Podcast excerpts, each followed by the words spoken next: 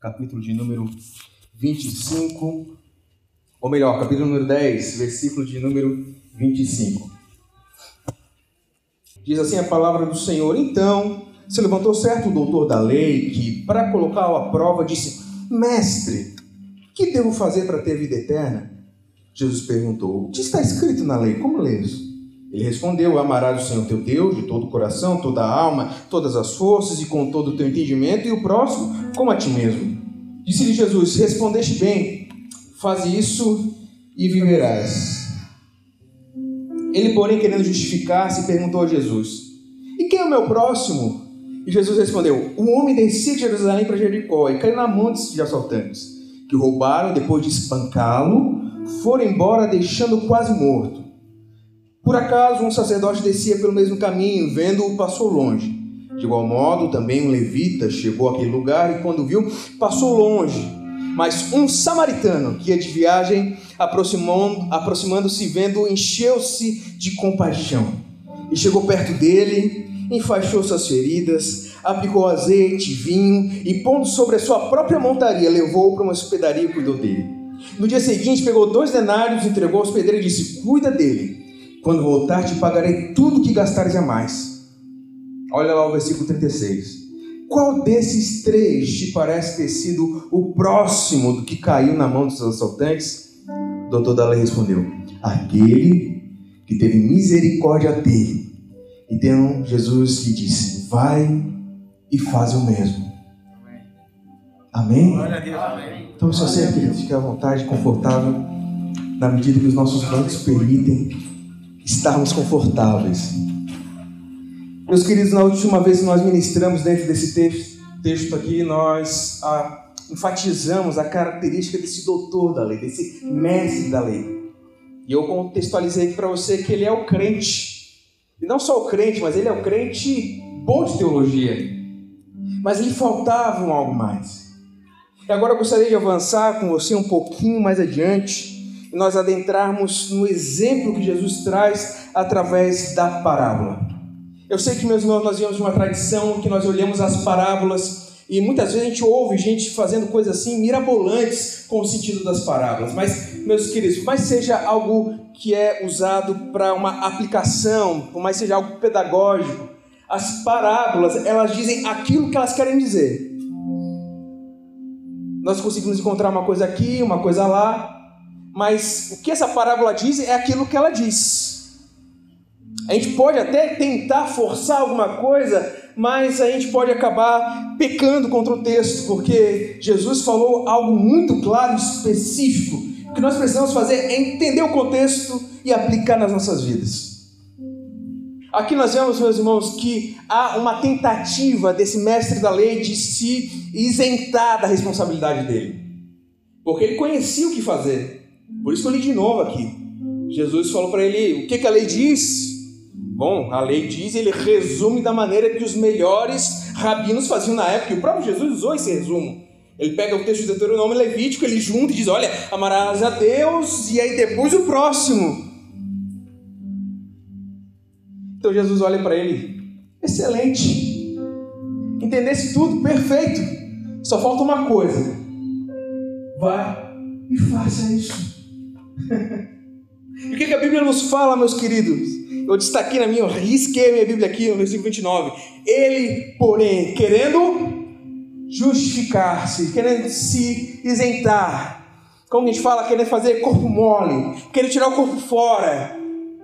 Ele disse: Ah, mas espera aí, Jesus, quem que é o meu próximo, Jesus?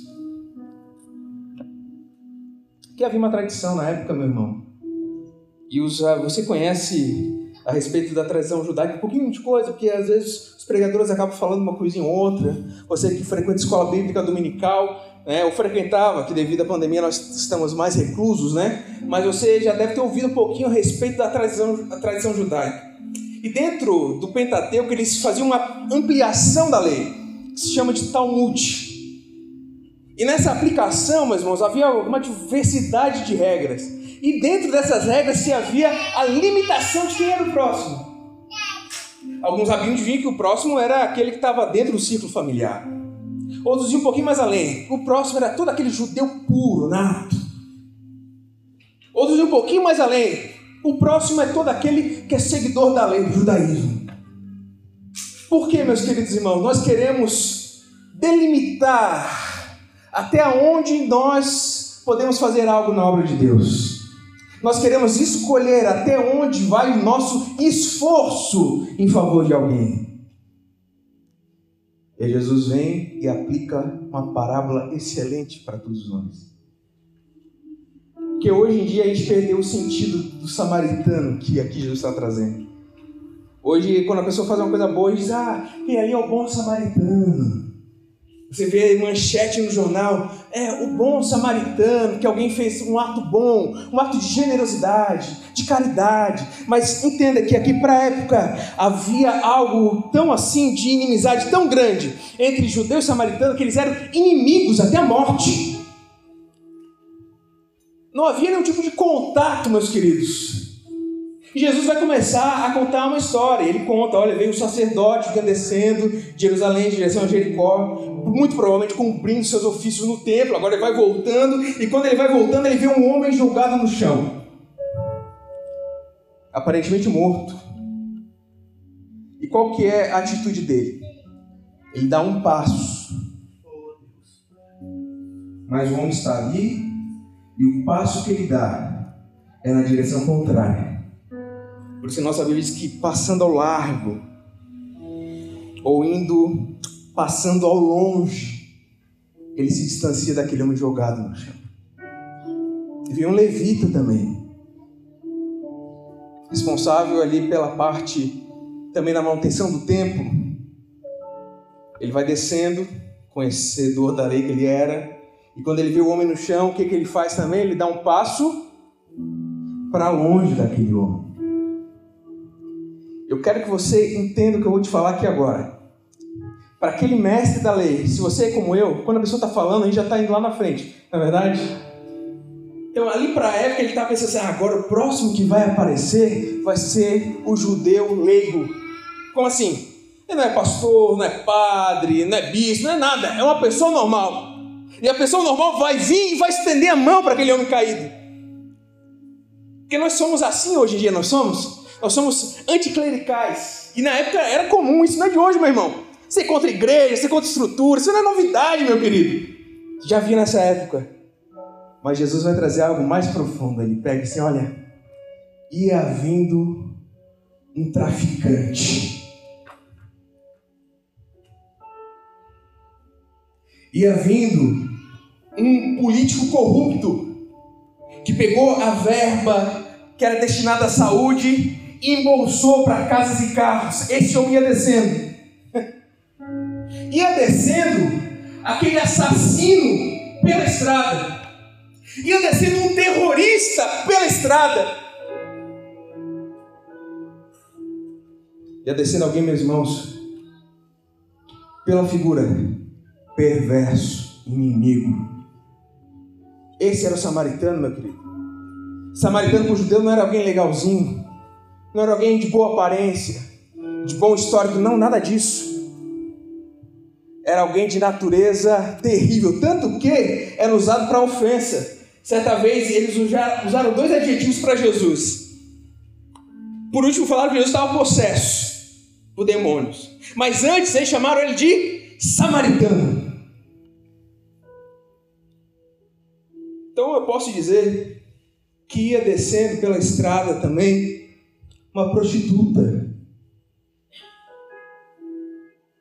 Você está entendendo o que eu estou querendo dizer aqui? Amém? Mas essa pessoa, quando desceu,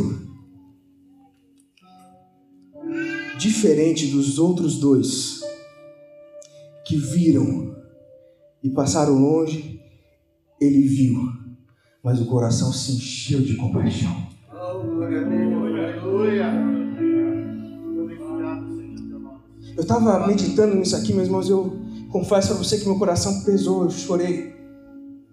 Porque nós vemos muitas pessoas, meus irmãos, tão pertinho da gente, mas nós somos incapazes de enxergar a pessoa que está ao nosso lado.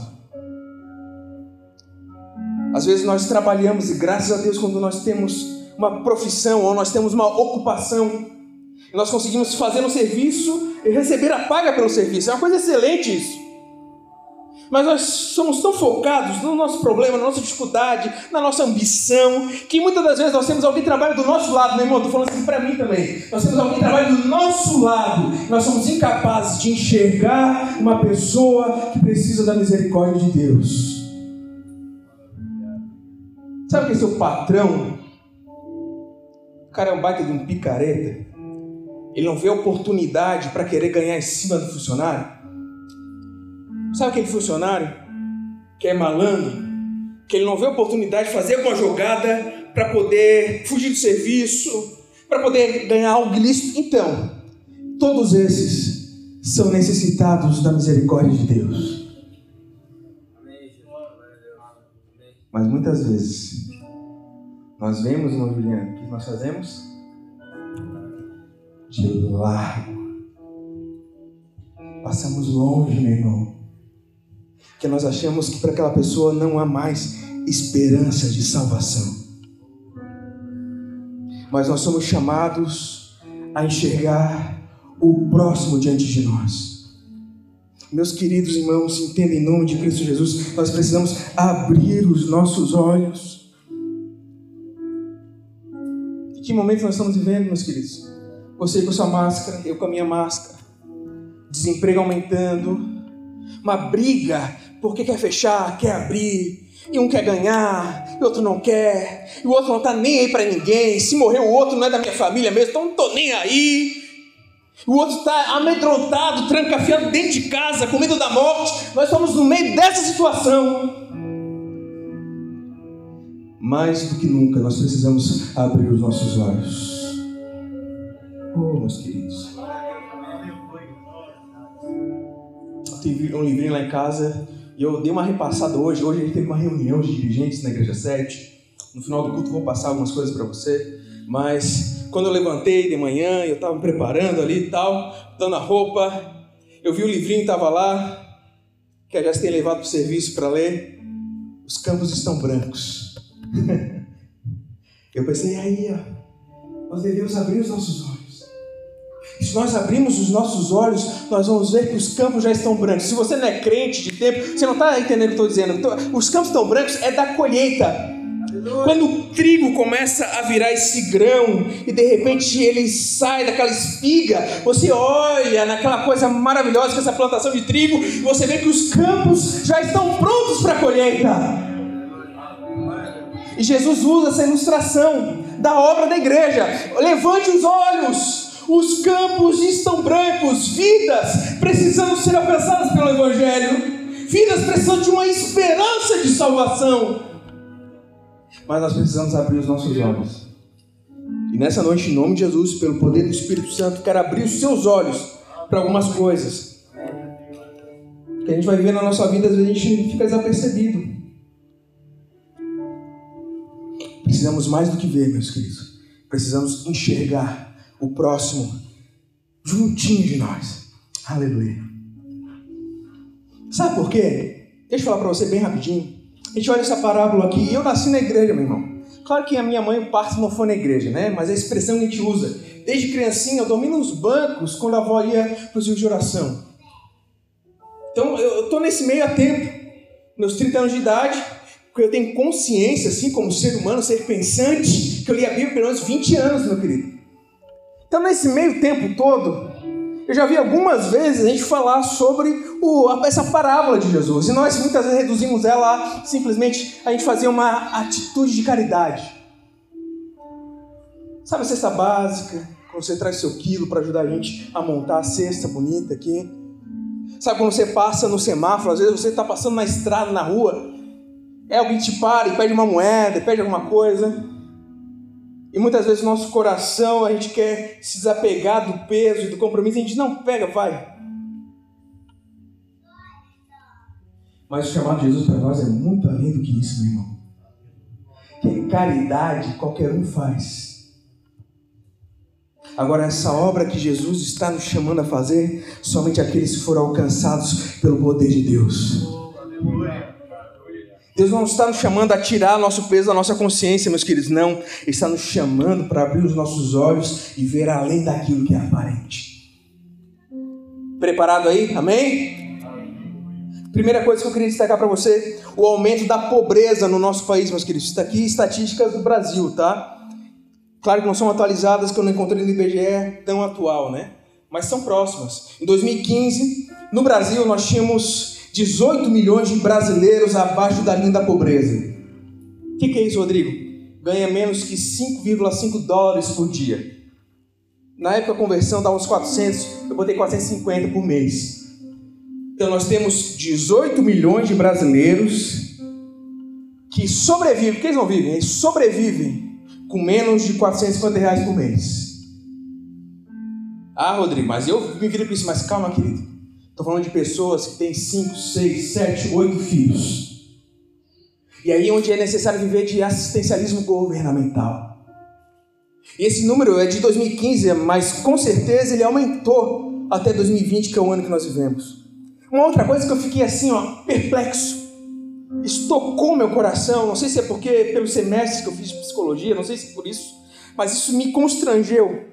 Você sabia que ah, entre as pessoas com mais de 10 anos de idade, presta atenção, crianças, adolescentes, jovens, adultos, idosos, com mais de 10 anos de idade, que têm problemas mentais permanentes, Sabe que número que é? 2 milhões e 400 mil pessoas em 2010. Mas sabe o que é pior? 82,32% dessas pessoas estão entre as mais pobres.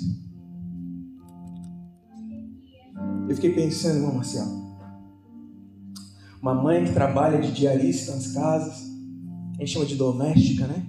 Mas ela faz a limpeza de casas para ganhar seu salário sofrido, mas em casa ela tem um filho que sofre de esquizofrenia.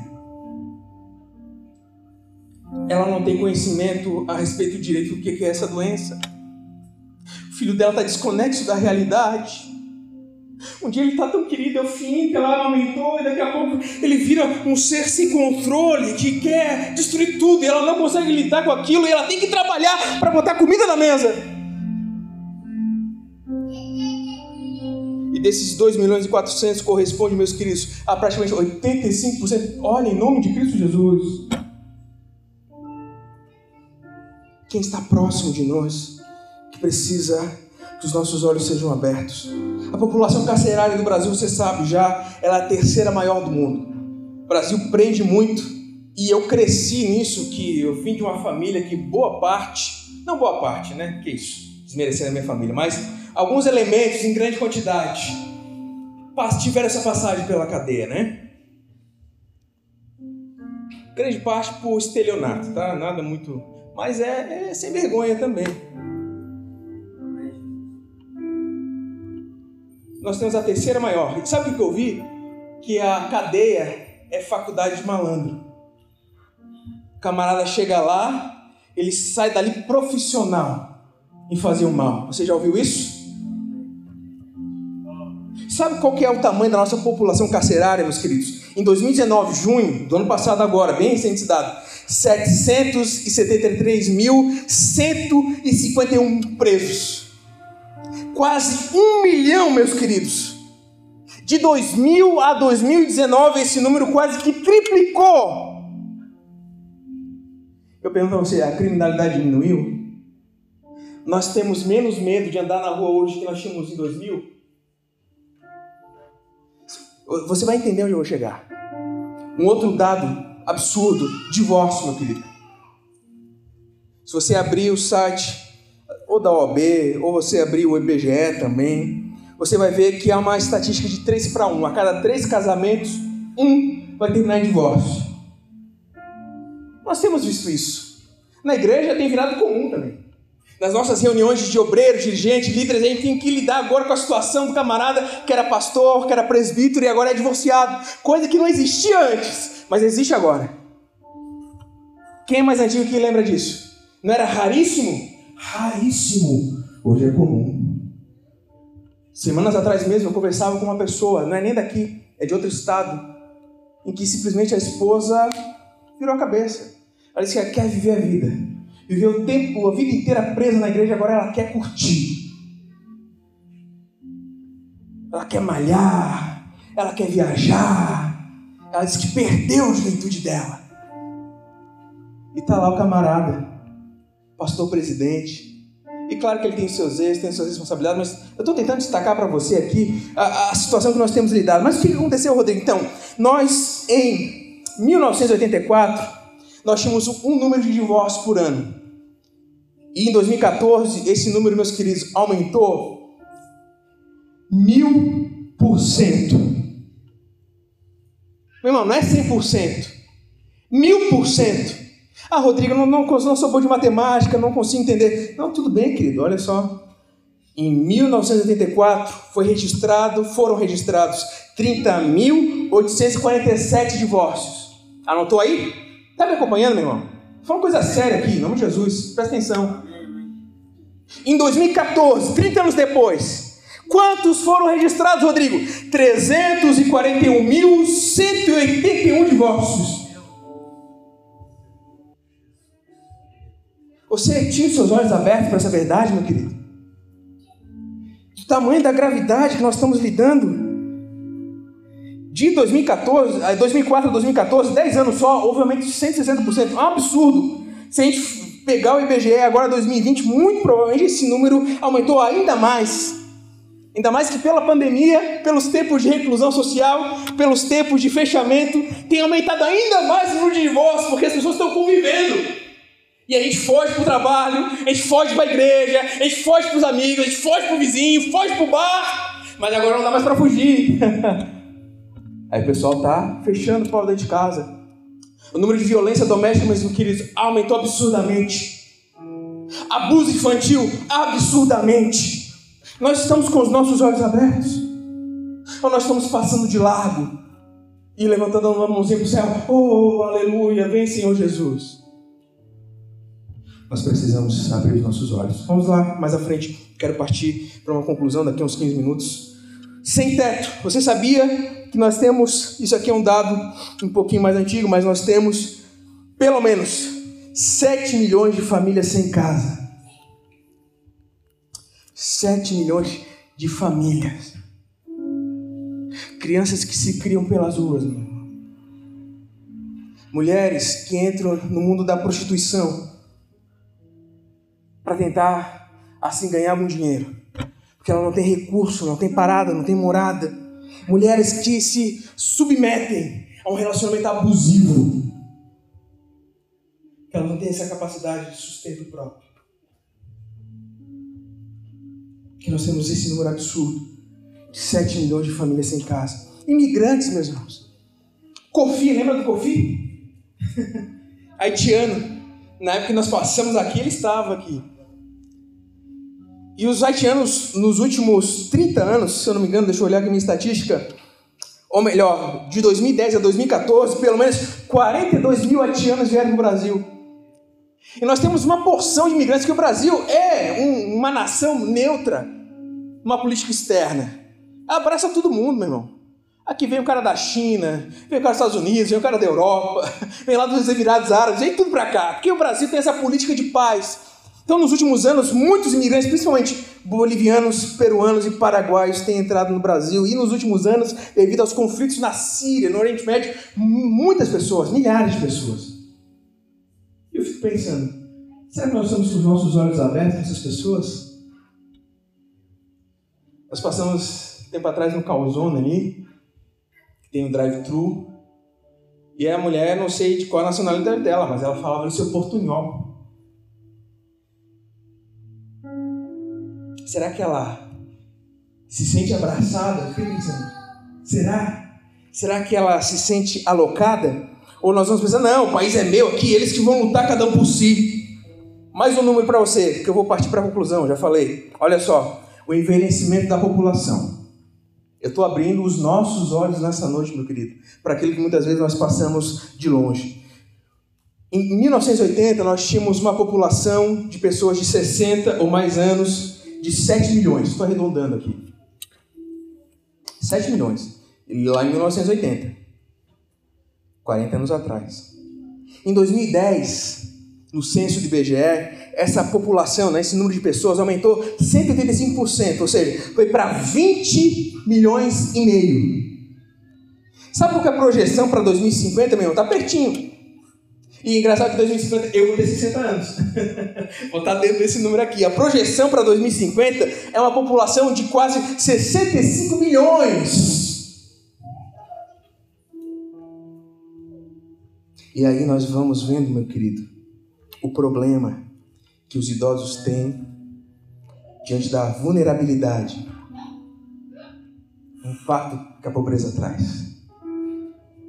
Que nós temos aposentadoria aí, a gente brinca, né? Mas que não chegou na nossa pele ainda. Mas a gente quer mais um, a gente brinca que a gente não vai se aposentar mais. Teve as reformas previdenciárias, vão ter mais ainda. Que não dá para dar conta de sustentar 65 milhões.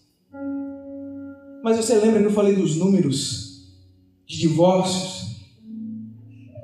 Lembra que eu falei dos números de pessoas em situação de vulnerabilidade? Quem que vai sustentar, quem que vai dar suporte para essas pessoas com mais de 60 anos que não tem mais força de trabalho? Hoje em dia, muitos com mais de 60 deve ter alguém aqui, eu não sei a idade, mas que é pessoa forte, produtiva. E glória a Deus por ele, pela sua vida, querido. Mas muitos não. Muitos não. Eles dependem de um apoio, de sustento de uma família, mas a família está fragmentada. Filhos revoltados contra os pais, pais que não, não amaram os filhos e agora vão colher a consequência disso. Porque para a gente que é crente já é difícil amar um pai que foi ruim. Não é difícil? Não sei se você tem experiência assim de amar aquela mãe que usurpou até a última gota. Mas a Bíblia nos ensina que nós devemos amar. Agora imagina para quem não crê em Deus e não tem a Deus. Ele sente prazer em olhar e dizer agora acolhe. Mas será que é isso o chamado de Jesus para nós? Meus irmãos, isso aqui é uma visão panorâmica, assustadora, não é? A gente fica assim, boquiaberto. Mas olha o que Jesus está ensinando para a gente qualquer pessoa necessitada perto de nós torna-se próximo de nós.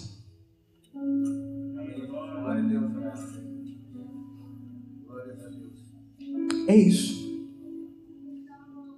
E o que nós podemos chegar à conclusão aqui? Bom, primeiro, o mundo que nós vivemos é sim essa estrada de Jericó. Você já entrou num beco escuro assim? Que a, o, o próximo poste estava lá na frente você não conhecia o lugar, você entra, e cada barulhinho você olha. Uma vez eu estava em São Paulo, não conhecia nada daquilo, eu entrei num lugar para virar para hotel, fui para um outro lugar, daqui a pouco comecei a olhar, um pessoal meio estranho ao redor, coração já. Mas a estrada de Jericó era pior do que isso, porque não tinha poste, não tinha força policial, mas era um lugar onde os assaltantes se aproveitavam para ali cometer o seu delito. Mas o mundo que nós vivemos é uma grande Jericó, um grande caminho de Jericó. É onde as necessidades cada vez mais aumentam, meus queridos. O nosso país está se tornando cada vez mais esse, esse quebra-cabeças de pessoas, de necessidades. Cada vez mais nós vemos as nossas igrejas cercadas com um número cada vez maior de pessoas desempregadas, subempregadas, exploradas, Aqui nós não lidamos muito, mas São Paulo é muito comum, meus queridos, pessoas viverem quase que em escravidão. Ou você acha que o custo lá é assim, sem explicação? Que os nossos lojistas fazem de lá em São Paulo, encher suas sacolas e voltarem para vender aqui por 10 vezes mais? O que justifica aquele um real na camisa que você paga 100? Não, 10, né?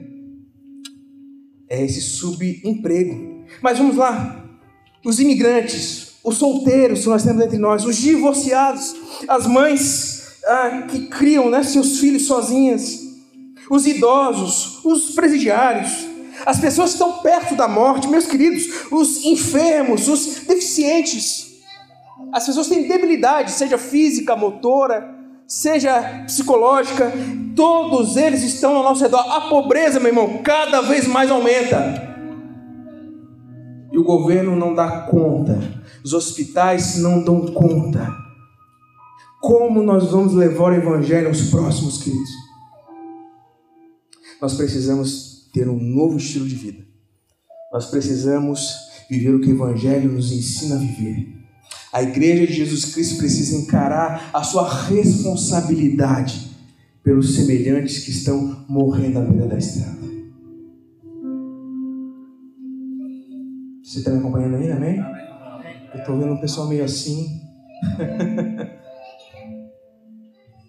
Mas em nome de Cristo Jesus, há um bálsamo para você ainda, vou chegar lá. Mas eu quero ainda aumentar um pouquinho isso. Meus queridos, cada vez mais o aumento explosivo da população vai cada vez mais piorando todas essas estatísticas que eu falei para você. E aí a gente bota agora uma pandemia no meio disso tudo. O que era ruim fica indo o quê? Pior. E aí nós temos, meus queridos, cada vez mais pessoas sofrendo. Pessoas que vendem a sua dignidade porque precisam daquele sustento básico para sobreviver. Meu querido, entenda: nenhuma instituição escapará do impacto dos problemas sociais, principalmente com as reformas que a gente tem visto por aí. Cada vez menos direitos, cada vez mais responsabilidades fiscais. Então, independente, meu querido, do seu posicionamento político, nessa noite eu quero te falar isso, em nome de Jesus. Você é resumido nisso aqui. Eu quero terminar com uma aplicação mais espiritual para as nossas vidas, mas presta atenção nesse Brasil que nós estamos divididos. Hoje todo mundo virou cientista político. Você para com o camarada, o camarada sabe tudo de política. Nós temos um Brasil dividido entre esquerda e direita. Mas eu te digo, meu querido, nem esquerda e nem direita tem a resposta e solução para o nosso país. Existe somente um povo que tem a resposta para esse país. Porque o amor, meu irmão, ele não é expresso apenas por palavras, mas ele é um conjunto de palavras e obras. 1 João 3,17. Se alguém tem recurso material e vê o irmão passando necessidade e não se compadece dele, como pode permanecer no amor de Deus? Como nós podemos dizer que nós somos crentes, meus queridos? A nossa igreja é dividida, meu irmão. Os camaradas estão procurando igreja agora com base na visão política do dirigente do pastor. Ah, não, que lá apoia fulano de tal, então vamos lá com ele. Ah, não, que lá apoia fulano de tal, opa, então vamos lá com ele. Não, meus queridos, nem direita e nem esquerda. Porque a resposta não é uma resposta humana. Você não é aliado nem de direita nem de esquerda. Você é aliado à igreja de Jesus Cristo. Oh, aleluia. aleluia. A resposta, meu irmão, não está numa ideologia, não está numa reforma governamental social. O mal social não é a distribuição de renda, meu irmão. Não é o cidadão que vai entender que ele é responsável pelo uso da riqueza, nada disso. e também não é o mercado a resposta para todas as nossas perguntas. Nosso ídolo moderno tem um nome: consumo. Consumo. Que cada vez mais tem expressado nosso individualismo. Nem direita, nem esquerda. Nós olhamos para o alto, para Jesus Cristo, autor e consumador da nossa fé. Meus queridos, qualquer atitude de um governo, ela é simplista e humana. Cada uma delas vai dar uma resposta, mas é algo daquilo que eles conjecturam nas suas mentes, imaginam. Nós não lutamos contra a carne e sangue, mas contra poderes e principados. A nossa guerra, ela é uma batalha espiritual. Nós reconhecemos sim que há preconceito racial. Nós reconhecemos sim que há ambição, a avareza, a preguiça, a má vontade. Nós sabemos de tudo isso, seja das pessoas mais ricas ou seja das pessoas mais pobres. Mas nós precisamos ir na raiz da questão, meu irmão. Não adianta aumentar o salário do camarada se os seus problemas morais continuam. Está entendendo o que eu estou falando? É resposta de uma visão progressista política. Ah, não, vamos distribuir riqueza. Vamos distribuir que tudo vai dar. Não adianta. Não adianta se não há moral, se continuar tendo sexo fora do casamento, se continuar nascendo criança com um pai que não quer ter responsabilidade daquela criança se continuar nascendo crianças ou até mesmo sendo interrompido o nascimento delas, não adianta a distribuição de renda. Que a resposta ela é mais profunda, meu querido. A resposta para esse número de divórcios que nós vimos, a negligência, o abuso infantil, todos os crimes, não está no crescimento econômico. Não adianta ter prosperidade, não adianta virar país de primeiro mundo, meu irmão que as famílias continuarão sendo destruídas. Nada disso é capaz de transformar. Amém? A resposta, aleluia, está com o ministério da igreja de Jesus Cristo. Amém. E não só dessa igreja que somos nós reunidos. Não falo nem dessas paredes, pode derrubar tudo. Pode tacar fogo, meu irmão, não tem problema. Que a igreja somos nós e a igreja não é você e não sou eu. Nós. Amém? Amém. Em nome de Jesus, se espalhou isso aí uns anos atrás, uma loucura, absurdo. Ninguém é igreja sozinho, meu irmão. Até se você pegar no grego lá, eclesia, você vai ver que é um ajuntamento de pessoas, não faz sentido. mas nós somos a igreja, mas tem uma igreja pequenininha espalhada nesse tubarão, várias igrejas. Tem uma igreja lá no Bom Pastor, ele mora lá no Bom Pastor, meus irmãos. E vem para cá. Tem uma igreja lá no Monte Castelo, eu moro lá no Monte Castelo, meu irmão, e venho para cá. Mas tem várias igrejinhas espalhadas em São Bernardo que é a sua casa, é a sua casa, é a sua casa. E essa é a igreja que tem o ministério de Jesus para combater as raízes do problema. Aleluia! Não só ficar, meus irmãos, acariciando, não só afagando o nosso ego, nada disso, mas realmente entendendo que o poder do Espírito Santo de Deus pode criar, sim, nova vida dentro das pessoas.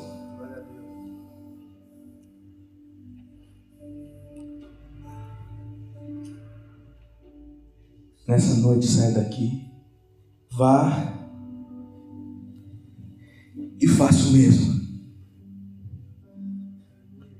O horário voou aqui, mas eu vou resumir. Que você pode olhar para você como eu olhei para mim. Eu pensei, meu Deus, eu não consigo fazer o mesmo, Senhor. Eu não consigo, Jesus. E aí nós olhamos a resposta do mestre da lei. E quando ele vê aquilo dali, meus irmãos, era para ele ficar assim, ó, admirado. Era para dizer: Ah, Jesus, eu entendi, Jesus. Como alguém pode ser justo diante de Deus então? Como que alguém pode herdar o reino de Deus não é por obras? Aí Jesus ia dizer: Isso mesmo, somente pela misericórdia de Deus. Mas não foi isso que ele respondeu. Ele respondeu o que eu e você muitas vezes respondemos: que é difícil que é impossível. E eu concordo com você. É impossível, meu irmão. Mas Jesus vai falar mais à frente. Lembra do jovem rico? Quem lembra? A pergunta dele era a mesma. A parábola repete. Você vê a tríade também, é a mesma coisa. E tu fica, meu Deus, quem pode ser salvo então, Jesus? Demos a resposta nessa noite em Jesus. O que é impossível aos homens é possível a Deus. Ninguém consegue, meus queridos, por justiça própria. Você lembra que tem sido pregado aqui, meu irmão? O Espírito Santo de Deus está soprando para nós. Outro dia nós paramos aqui para ver, meditar no Sermão do Monte com o Gabriel. E lá nós vimos que os bem-aventurados são os pobres de espírito, e deles é o reino de Deus. Aleluia. Como alcanço o reino de Deus? Reconhecendo que eu sou pobre que eu sou necessitado da graça de Deus e que minhas obras são trapos de imundícia. Isaías 64, 6. Nós só conseguimos encontrar através da justiça de Cristo. Aleluia. Romanos 3, 21 agora se manifestou sem lei a justiça de Deus. Aleluia. 22. Isto é, a justiça de Deus pela fé em Jesus Cristo para todos, sobre todos que creem. Porque todos os pecados estão destituídos da glória de Deus, mas são justificados gratuitamente pela sua graça, pela redenção que há em Cristo Jesus. Oh, aleluia! Em Jesus Cristo nós conseguimos, meu irmão, ter os nossos olhos abertos para o próximo, que a graça do nosso Senhor Jesus Cristo, Ele mesmo sendo rico, por amor, Ele se fez pobre, para que pela sua pobreza nós viéssemos a enriquecer. Que semelhantemente nós possamos aprender que a graça de Jesus. Ah, Rodrigo, eu não consigo amar aquele colega de trabalho. Ah, o gênio dele o camarada toda hora só quer puxar o tapete, ele toca, só está esperando uma falhinha minha. É o seu próximo, querido. Ah, mas é aquele cunhado, aquele tio, aquela sogra. Graças a Deus, Deus me deu uma sogra boa, gente boa. Não é porque a Jéssica está aqui. Mas a Glória é uma benção, né? O nome dela já diz, né? Glória. Mas mesmo quando é difícil, Deus nos chama a amar o próximo. Ah, mas meu pai me abandonou. Amar um amigo é fácil. Qualquer ímpio faz isso. Qualquer bandido faz isso, meu querido. O cachorro faz isso. Mas amar o inimigo, somente quem foi tocado pela graça de Deus. Quero fechar. Eu vou continuar isso aqui outro dia, então não preciso. Mas eu quero fechar com um testemunho de John Bunyan. Ele escreveu um livro que é muito vendido no mundo inteiro, quase tão vendido quanto a Bíblia, O Peregrino. Ele, ele conta da sua experiência de conversão, eu quero compartilhar com você. Nós já vamos orar em seguida para encerrar. Ele diz assim: certo dia, essa verdade, essa que eu estou contando para nós aqui, ela alcançou a minha alma. Com verdade, tua justiça está no céu. Eu pensei, com os olhos da minha alma vi Jesus Cristo à direita de Deus, bem ali, com a minha justiça. Assim, não importava onde eu estivesse ou o que fizesse, Deus não poderia dizer que exigia justiça de mim, pois ela estava bem diante dele, em Jesus Cristo. Está entendendo? Amém? Mas ainda, também entendi que não era o bom estado do meu coração que aprimorava minha justiça nem era o meu mau estado que piorava, pois a minha justiça era o próprio Jesus Cristo, o mesmo hoje, sempre e eternamente.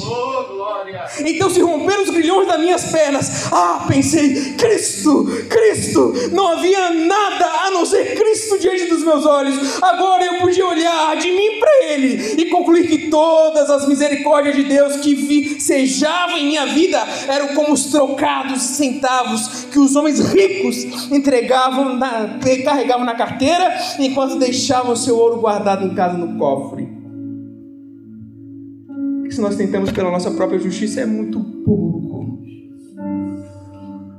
Mas se a justiça de Cristo nos alcança, ah, ah, eu sabia que meu ouro estava em casa, no meu cofre, em Cristo, meu Senhor e Salvador. Ora, Cristo é tudo, toda a minha justiça, toda a minha santificação, toda a minha redenção. Essa é a cura que nós precisamos, meus irmãos. É assim que nós oramos, aquele Pai Nosso que tanto se fala por aí afora, mas nós vivemos essa verdade. Venha a nós o teu reino, seja feita a tua vontade. Quando nós estendemos a mão para o próximo. Amém? Vamos orar. Fica de pé. Que não seja somente o seu corpo a se mover, mas venha com a sua alma.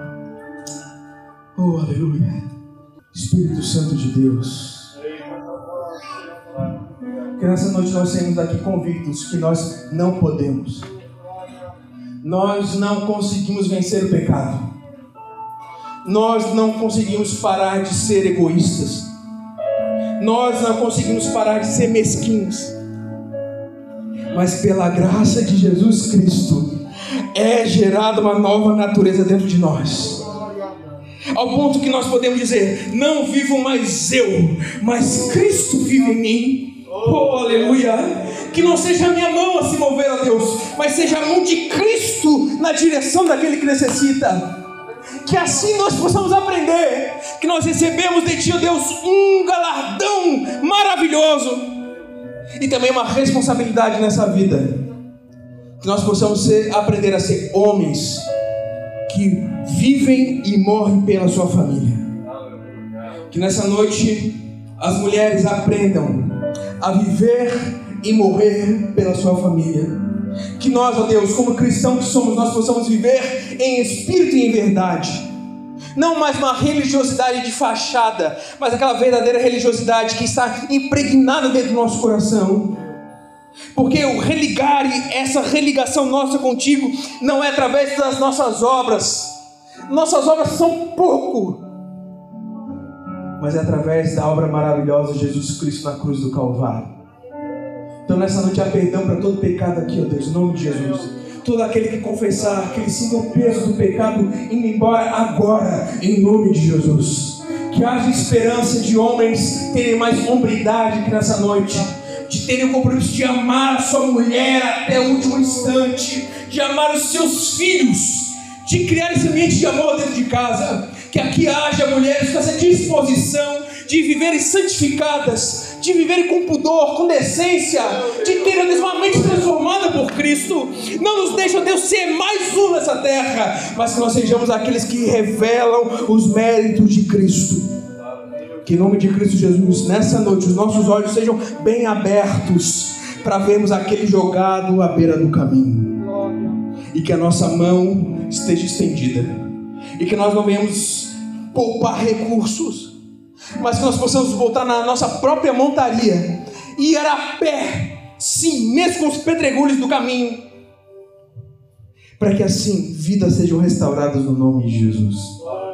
Que haja libertação, Deus, nas próximas semanas. Que haja transformação. Que haja cura. Que haja um derramar sobrenatural dessa graça maravilhosa que flui da cruz de Cristo. Sim, do sacrifício daquele que venceu por nós. Eu não venci. E nenhum de nós poderia vencer por si próprio. Mas Jesus Cristo venceu por nós. Então por isso eu posso viver uma vida santa. Porque Jesus Cristo foi santo por mim. Aleluia. Eu posso viver uma vida de amor, porque Ele transbordou o amor ao ponto de morrer por aqueles que eram inimigos seus. Sim, Deus, que assim nós tenhamos esse coração disposto a nos entregar em favor daquele que o Senhor tem colocado no nosso caminho. Em nome de Cristo Jesus. Amém. Aleluia. Amém, meu irmão? Amém. Glória a Deus. Em nome de Jesus. Nessa semana.